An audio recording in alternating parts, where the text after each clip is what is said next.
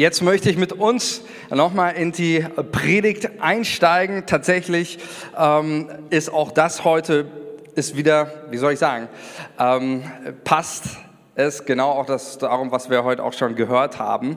Ähm, ich werde heute über den Psalm, wir befinden uns ja gerade in der Predigtserie, über die Psalmen, wo es darum geht, dass wir mit den Psalmen auch in der Sommerzeit unterwegs sind. Deswegen auch hier nochmal die Ermutigung. Ich weiß, ich habe das als Feedback bekommen und ich gebe zu, drei Psalmen am Tag, das war schon ein bisschen sportlich. Ne? Ah, nein, okay, ein paar haben es geschafft, gut. Ähm, ich frage jetzt nicht äh, so, sondern, ähm, aber ich möchte euch nochmal ermutigen, wirklich, seid mit den Psalmen unterwegs, auch mit der Sommerzeit. Wir hatten am Anfang gesagt, wenn man drei Psalmen pro Tag liest, dann hat man ungefähr die Psalmen durch, bis zur letzten Predigt dieser Predigtserie. Ähm, wenn du nur einen liest, ist auch okay. Oder vielleicht sagst du auch mal, ähm, auch in dieser Zeit, ich habe das auch wieder ähm, angefangen, mal zu sagen, ich lerne mal einen Psalm auswendig auswendig, oder? Ich lerne mal so einen Psalm auswendig und ähm, lese vielleicht nicht immer neun, sondern lese einen und lerne den mal über eine Woche oder wie lange du auch brauchst. Ähm, lerne mal so einen Psalm auswendig, denn, das haben wir gehört, die Psalmen verändern unser Gebetsleben. Die Psalmen wollen uns eine Anleitung sein und helfen uns, wirklich in ein Gebetsleben, in eine Beziehung zu Gott einzutauchen, die lebendig, die echt, die leidenschaftlich und ehrlich ist. Und deswegen sind wir mit den Psalmen unterwegs und heute möchte ich mit uns Psalm 88 anschauen. Kennt jemand Psalm 88? Ich habe tatsächlich lange gerungen, ob ich diesen Psalm überhaupt predigen soll.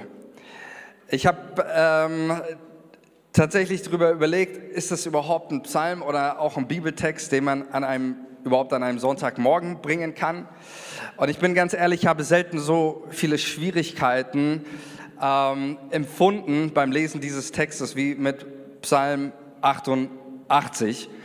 Und ich habe mich trotzdem durchgerungen, Psalm 88 heute zu predigen, heute an diesem Sonntagmorgen, aus einem Grund, und zwar lesen wir, wenn wir ins Neue Testament schauen, dass alle Schrift von Gott eingegeben ist und nützlich zur Lehre. Amen. Also es gibt keinen Text, wo wir sagen können, okay, nee, das, das, damit können wir nichts anfangen, sondern Paulus sagt das ganz klar. Alle Schrift ist von Gott eingegeben. Das Wort, das Paulus hier gebraucht, heißt letztendlich vom Heiligen Geist inspiriert, Theopneustos, eingehaucht, eingeatmet.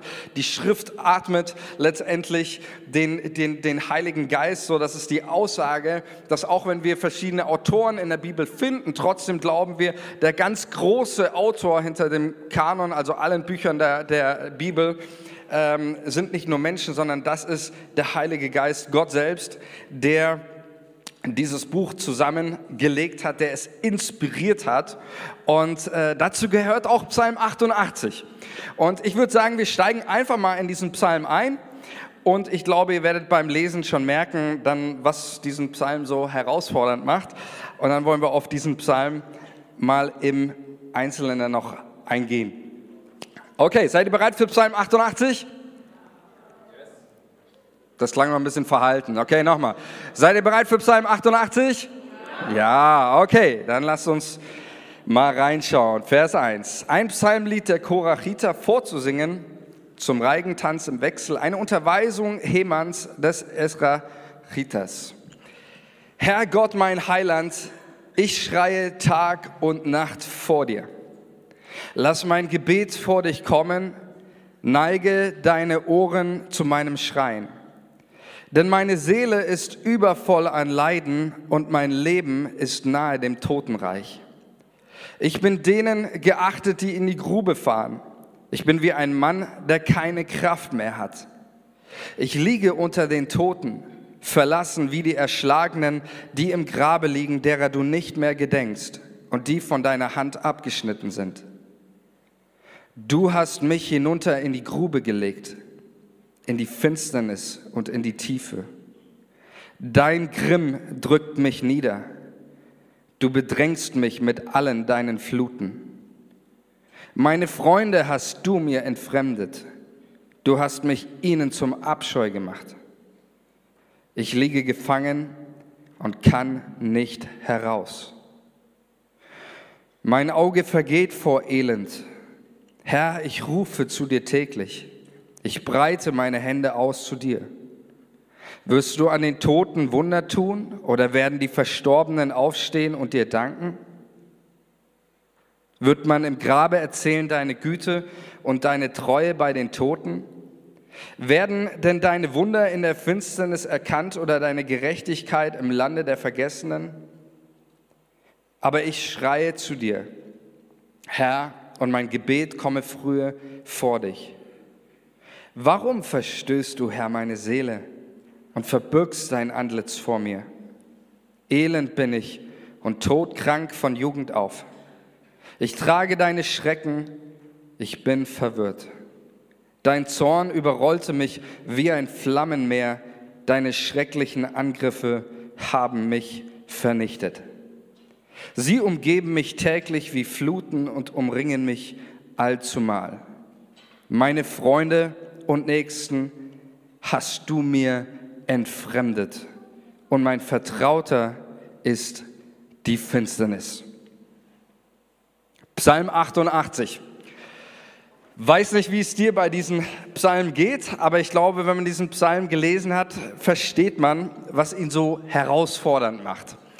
Psalm 88 ist einer der Klagepsalmen. Wir haben es in der vorletzten Predigt äh, zur Predigt über die Klagepsalmen gehört, dass die Klagepsalmen ein Drittel aller Psalmen ausmachen in den Psalmen und dass die Klagepsalmen eine klare Struktur haben und zwar jeder dieser Klagepsalmen.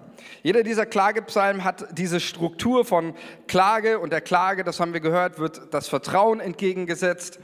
Ähm, und ähm, auch in diesen Klagepsalmen, am Ende dieser Klagepsalmen mit Zunahme des Vertrauens nimmt dann die Klage ab und es folgt ein Durchbruch zum Lobpreis. Das ist typisch für alle Klagepsalmen, dass am Ende eben dieser Durchbruch zum Lobpreis kommt und dann irgendwie oder eine Selbstaufforderung Davids dann sagt, aber ich will dem Herrn danken, ich will von deinen Taten erzählen, aber ich will Gott rühmen. Irgendwo kommt ein Durchbruch.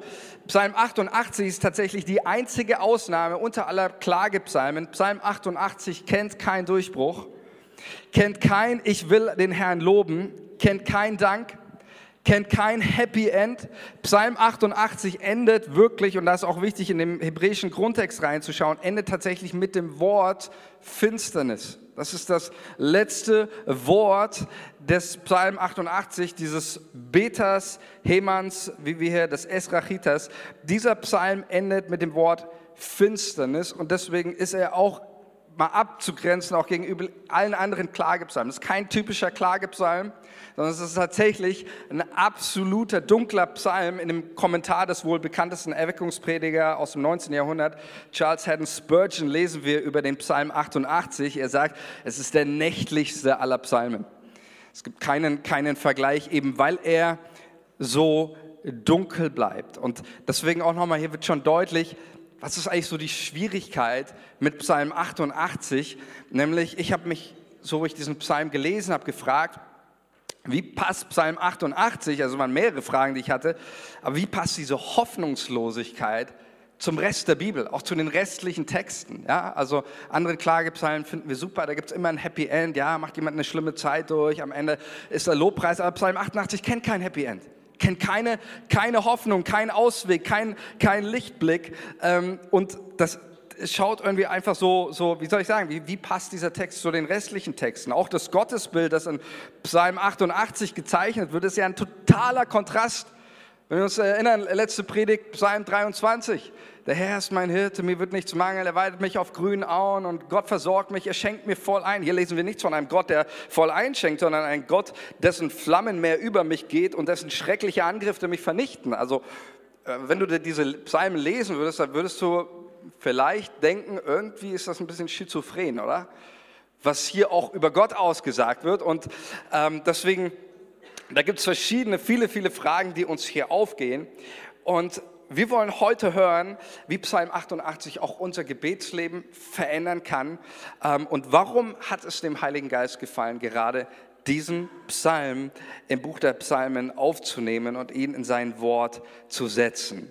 Und bevor wir uns hier weiter jetzt verlieren in den ganzen Fragen, da hättet ihr sicherlich auch noch mehr, ähm, wollen wir mal reinschauen, in die Lebens- und Gefühlswelt des Beters, um ein bisschen ihn zu verstehen und auch zu hören, was ist eigentlich die Antwort. Ähm, und vielleicht finden wir ja noch einen kleinen Hoffnungsschimmer in diesem Psalm. Das erste ist, was wir gerade gehört haben, der Beter, Heman, der Esrachiter, befindet sich in einer Lebenssituation und er beschreibt seine Situation mit einem Wort und das ist das Wort Finsternis, tiefste Dunkelheit. Das ist der, auch der hebräische Begriff, der hier ausgedrückt wird. Ähm, Finsternis, du kannst nichts mehr sehen, tiefe schwarze Dunkelheit. Das ist das Wort, mit dem Heman sein Leben beschreibt. Er beschreibt weiter von Bedrückung, von Fluten. Ähm, so lesen wir das, wenn wir den super, dass du ihn angelassen hast. Hier wir äh, lesen das, ähm, dass deine Fluten ähm, mich bedrücken. Das ist so das Bild von, von einem, ähm, vielleicht habt ihr das letztens in den Nachrichten, gab es diese Expedition zur Titanic runter, dieses U-Boot. Hat jemand davon gehört? Ja, ich denke, viele waren in den Nachrichten. Und äh, der, der, das Problem an der Sache, dieses U-Boot ist ja dann implodiert, weil der Druck der Massen zu groß war und dieses äh, U-Boot dann letztendlich zerstört hat. Und genau das ist, beschreibt Hemann hier sein Leben, diese absolute Bedrücktsein von den Fluten, von den Schwierigkeiten, von den Problemen. Ähm, Deine Fluten umgeben mich, du bedrückst mich mit, mit all deinen ähm, Fluten, dein Grimm drückt mich nieder, du bedrängst mich. Heißt es, das ist so letztendlich das Lebensgefühl. Und wir wollen mal schauen, was meint der Beter, wenn er von Finsternis schreibt? Was ist eigentlich Finsternis in diesem Psalm? Was heißt das ganz konkret? Das erste, gehen wir mal vier Dinge durch.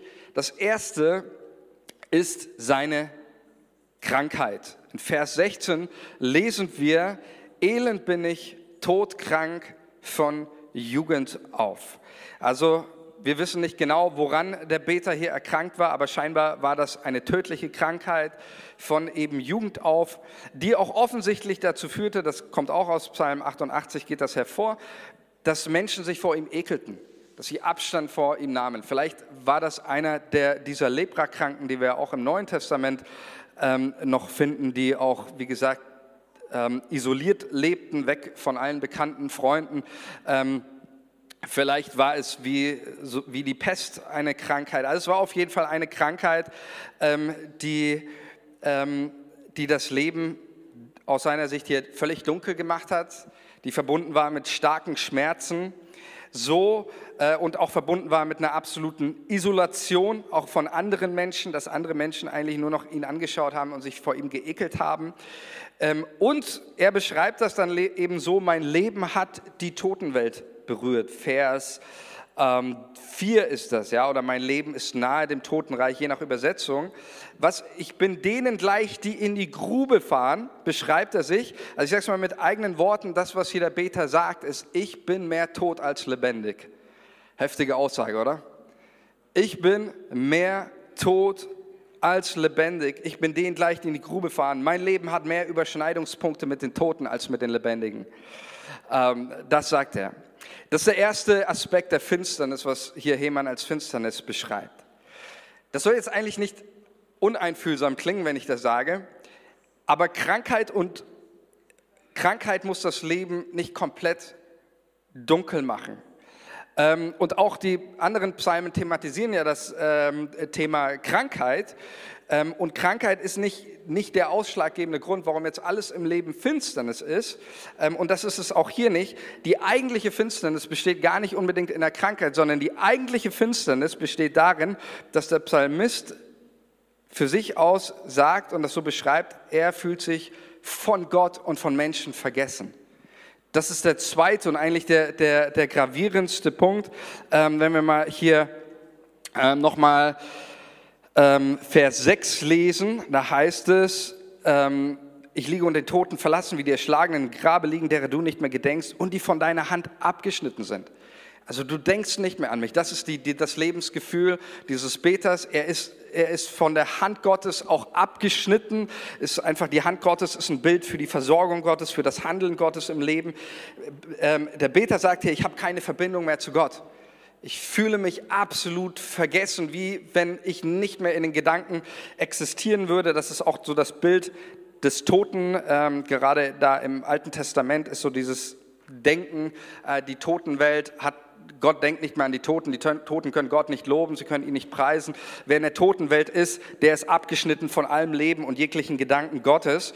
Und so fühlt er sich. Und das beschreibt auch nicht nur von Gott vergessen, sondern auch Vers 9 und 19 beschreiben das nochmal. Meine Freunde hast du mir entfremdet, du hast mich ihnen zum Abscheu gemacht. Oder auch Vers 19, meine Freunde und Nächsten hast du mir entfremdet. Oder das heißt auch distanziert, weg von mir genommen. Ja, also das ist eigentlich der größte Part der Dunkelheit das Gefühl zu haben in seiner Krankheit, ich bin vergessen von Gott, Gott denkt nicht mehr an mich, Gott kümmert sich nicht mehr um mich und auch Menschen interessieren sich nicht mehr für mich. Ich bin auch vergessen von Menschen.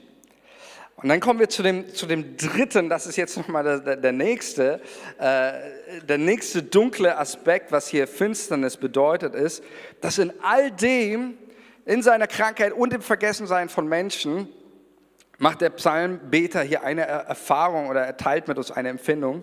Normalerweise, was typisch ist für die Klagepsalmen, ist, dass es, wir haben gehört, es gibt die Ich-Klage, wo sich über das eigene Leben beklagt wird. Es gibt die Feindklage, wo sich über den Feind beklagt wird. Und es gibt die Gottesklage, wo auch Gott angeklagt wird. Das Interessante in Psalm 88 ist, ähm, dass Psalm 88 gibt es keine Feindklage oder besser gesagt, die Feindklage ist gleich die Gottklage.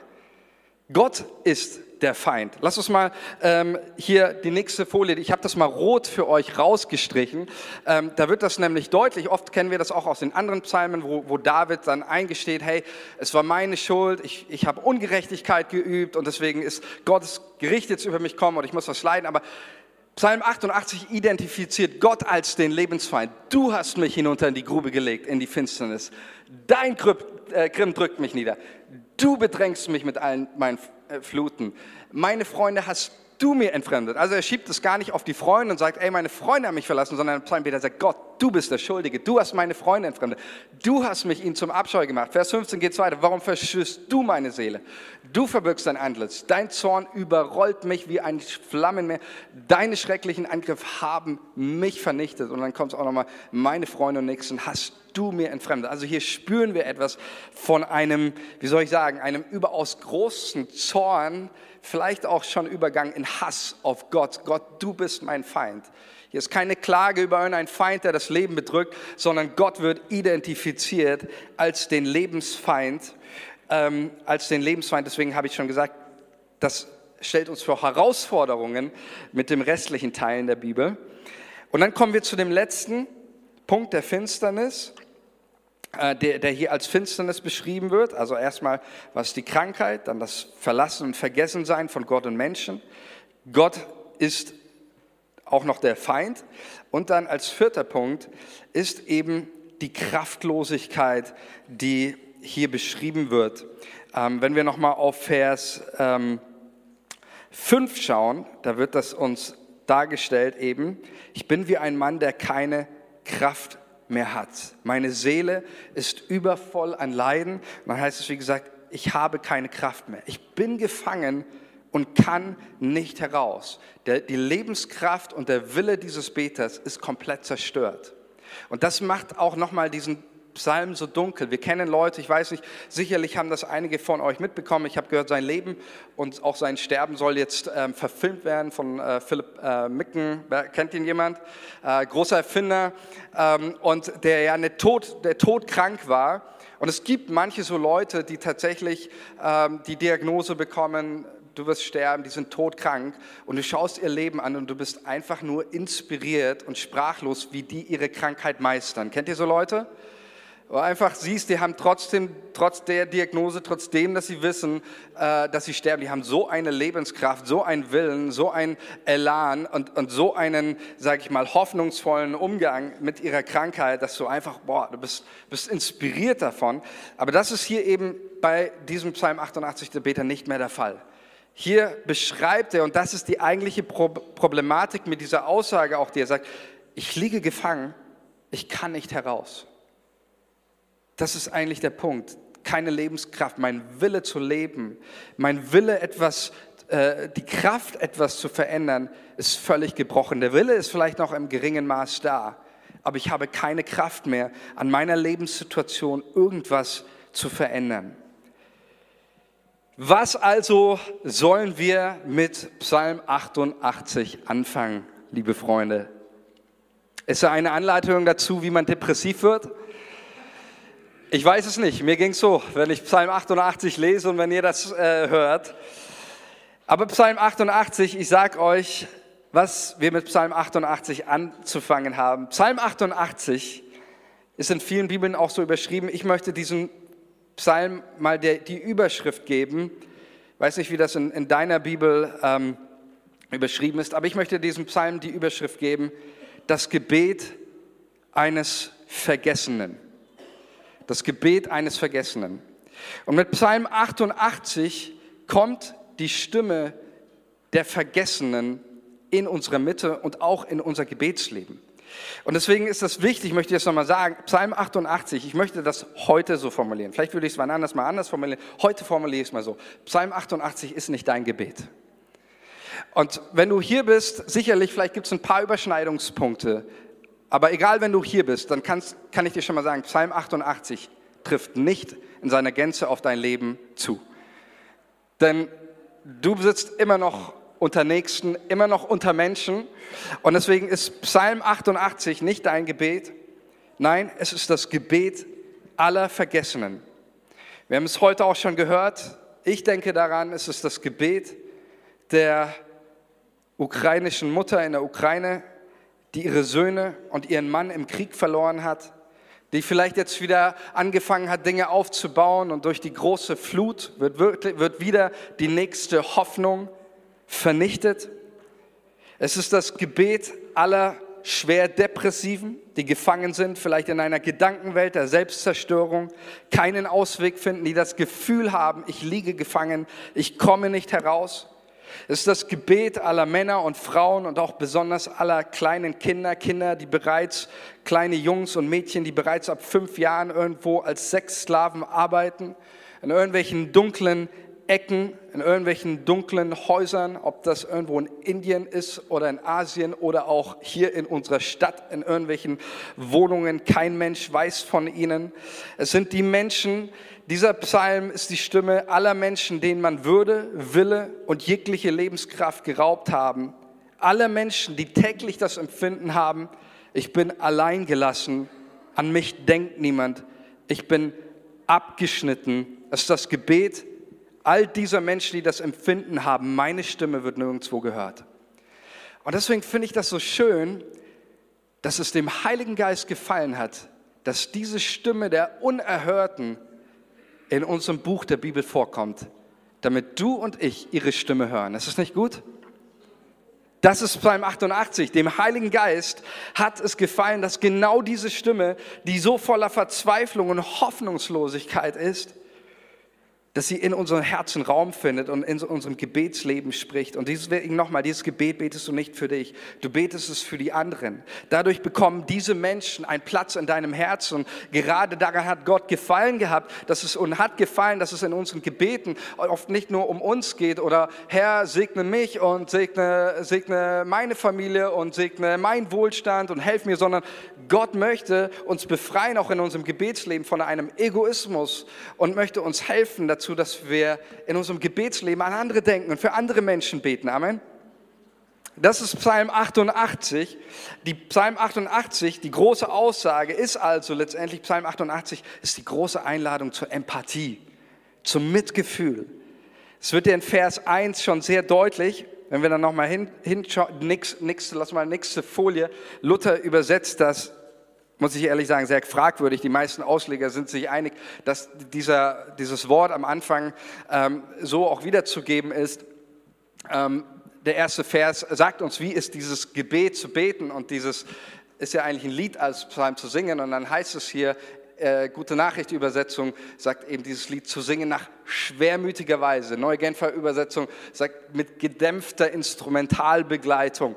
Oder ähm, auch die Hoffnung für alle ähm, sagt ja auf eine traurige Weise zu singen. Ja, also ist ja schon heftig, ne? als wäre der Psalm nicht traurig genug, äh, sagt der äh, Psalmbeter, das soll man mit einer melancholischen, traurigen Musik irgendwie singen und spielen. Ähm, und das zeigt uns aber schon etwas ganz, ganz wichtig. Die Aussage, Psalm 88 soll uns traurig machen, Freunde, über die Hoffnungslosigkeit dieser Welt. Das ist eigentlich der Punkt. Es ist eine große Einladung, empathisch zu sein ähm, und, und traurig zu sein darüber, dass es auf dieser Welt eine Million über Millionen über Millionen Menschen gibt, die genau diesen Psalm, das ist deren Lebensrealität die das Empfinden haben, irgendwo gefangen zu sein, sei es in, in, in, in dunklen Gedanken, sei es in irgendwelchen, von irgendwelchen ähm, Slavenhändlern oder sonst was. Ähm, Psalm 88 beschreibt nicht deine und meine Lebensrealität, sondern sie beschreibt die Realität Millionen von Menschen in dieser Welt, die ohne Hoffnung sind.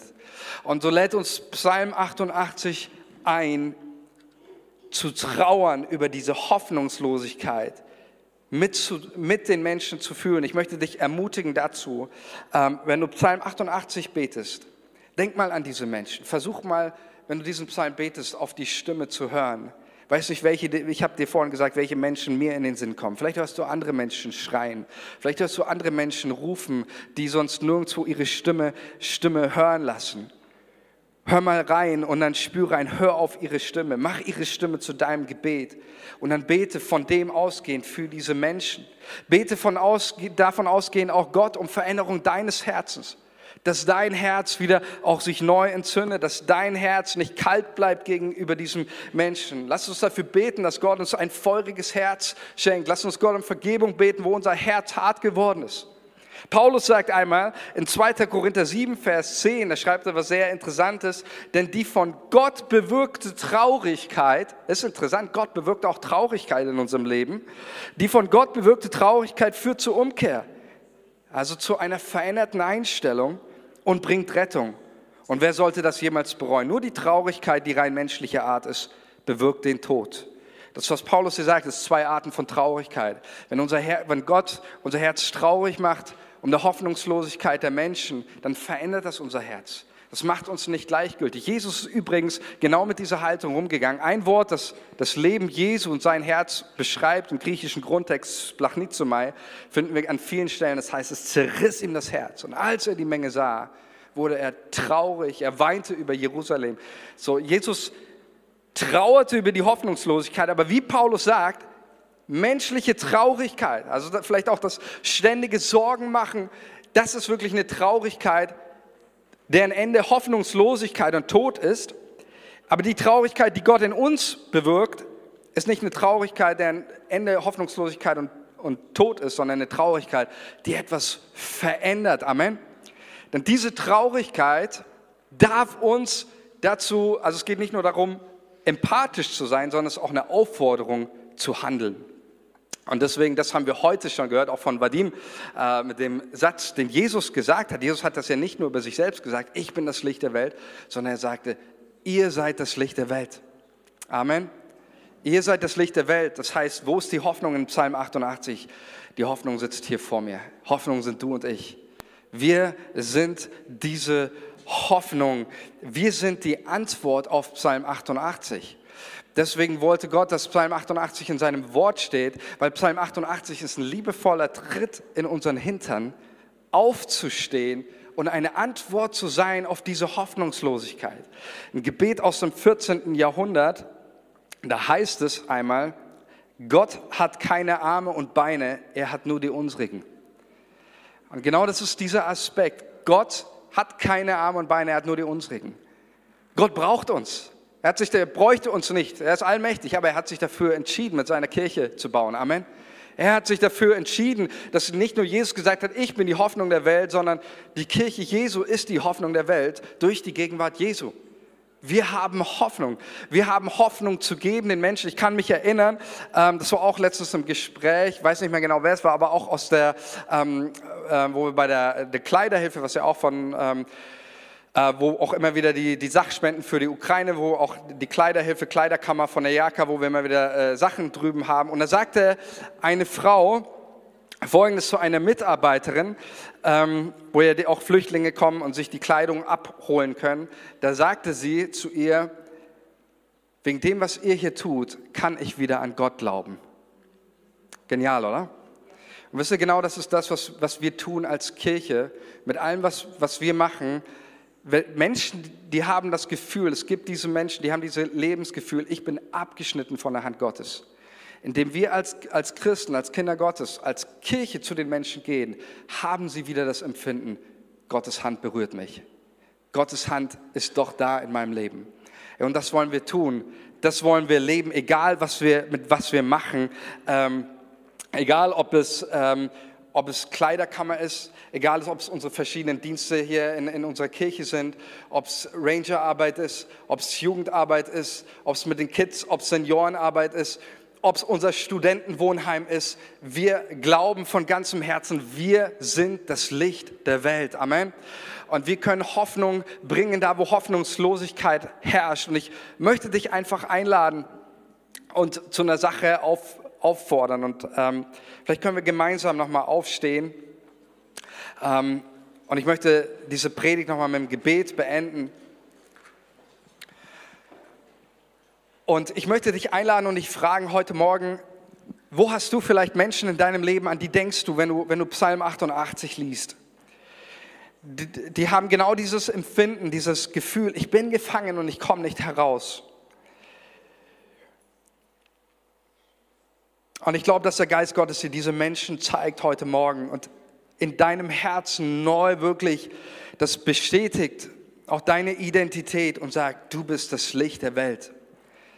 Ich sende dich in diese Dunkelheit. Ich sende dich zu den Menschen.